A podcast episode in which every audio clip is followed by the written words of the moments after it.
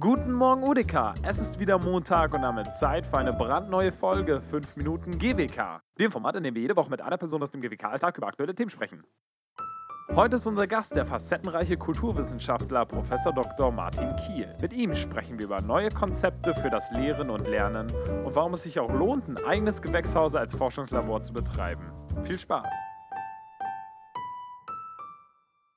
Ich beschäftige mich gerade aktuell und ganz intensiv mit der Idee, äh, nämlich dem Pop-up-Phänomen. Und, und habe mir so vorgestellt, wie wäre es, wenn, wenn ich hier so an der GWK so eine Art Pop-up-Institut mache. Titel, äh, den ich gerne für äh, 2019 äh, mal lancieren äh, möchte, ist ähm, Field Institute of Advanced Immersive Study. Eine Immersion ist einfach Einbettung. Ne? Und für mich ist eben die, die Frage, wie zum Beispiel auch zukünftig Lehre und Forschung äh, funktioniert. Also ist die dann eben so kleintaktig, also wie wir das machen, ne? anderthalb Stunden. Oder kann ich über so eine Pop-up-Institutsidee äh, äh, so ein ganz anderes immersives Thema lancieren und auch claimen. Also, dass ich sage, so guck mal, das ist das alles. Und wir tun so, als wenn wir so eine Art Institut wären. Wir sind das Institut uh, of Advanced Immersive Studies. Whatever that means.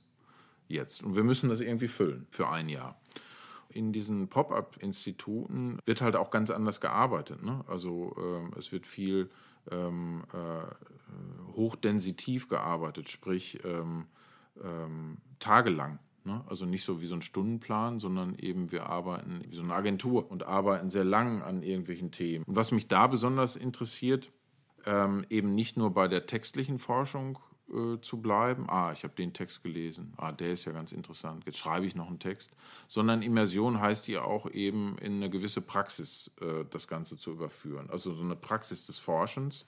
Äh, und so eine immersive Forschung könnte eben so ein bisschen so sein, wie, wie das Kittler das gehandhabt hat, zum Beispiel mit seiner Untersuchung des Gesangs der Sirenen, ähm, als Odysseus ähm, sozusagen abgelenkt wurde oder eben auch nicht abgelenkt wurde. Und er hat versucht so und hat versucht herauszufinden, ob dieser Mythos vielleicht irgendwie eine Wahrheit innehat.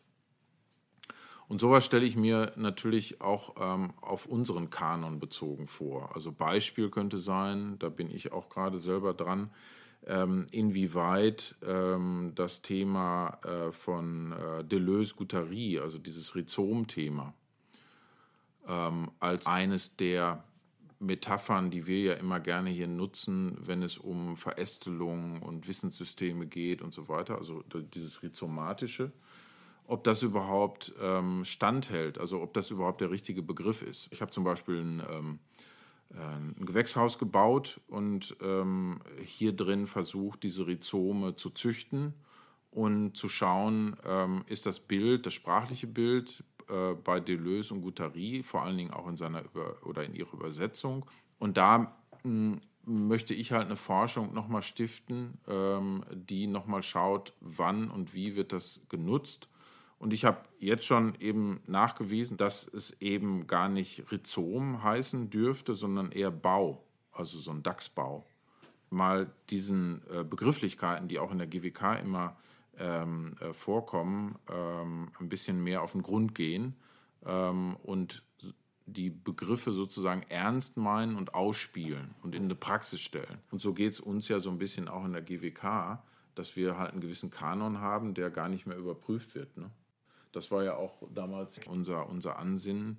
Einfach nicht einfach nur so akzeptieren, was immer reproduziert wird. Mit dieser jetzt konkreten Idee, Advanced Immersive Studies, möchte ich einfach nochmal diese, äh, diese Texte ähm, vielleicht nochmal in eine Überprüfung stellen. Gar nicht, um sie zu töten oder zu vernichten oder, oder in Frage zu stellen, sondern einfach ihnen noch ein bisschen mehr drumherum zu geben. Meine Empfehlung, wenn ihr euch weiter in das Thema vertiefen wollt, ist Friedrich Kittler, Musen, Nymphen und Sirenen. Vielen Dank, Professor Dr. Martin Kiel, für diese spannende Vorstellung. Ein Link zu diesem Text von Friedrich Kittler und weitere Links zur Rhizomtheorie findet ihr in der Beschreibung unter diesem Podcast. Euch einen guten Start in die Woche und bis zum nächsten Mal.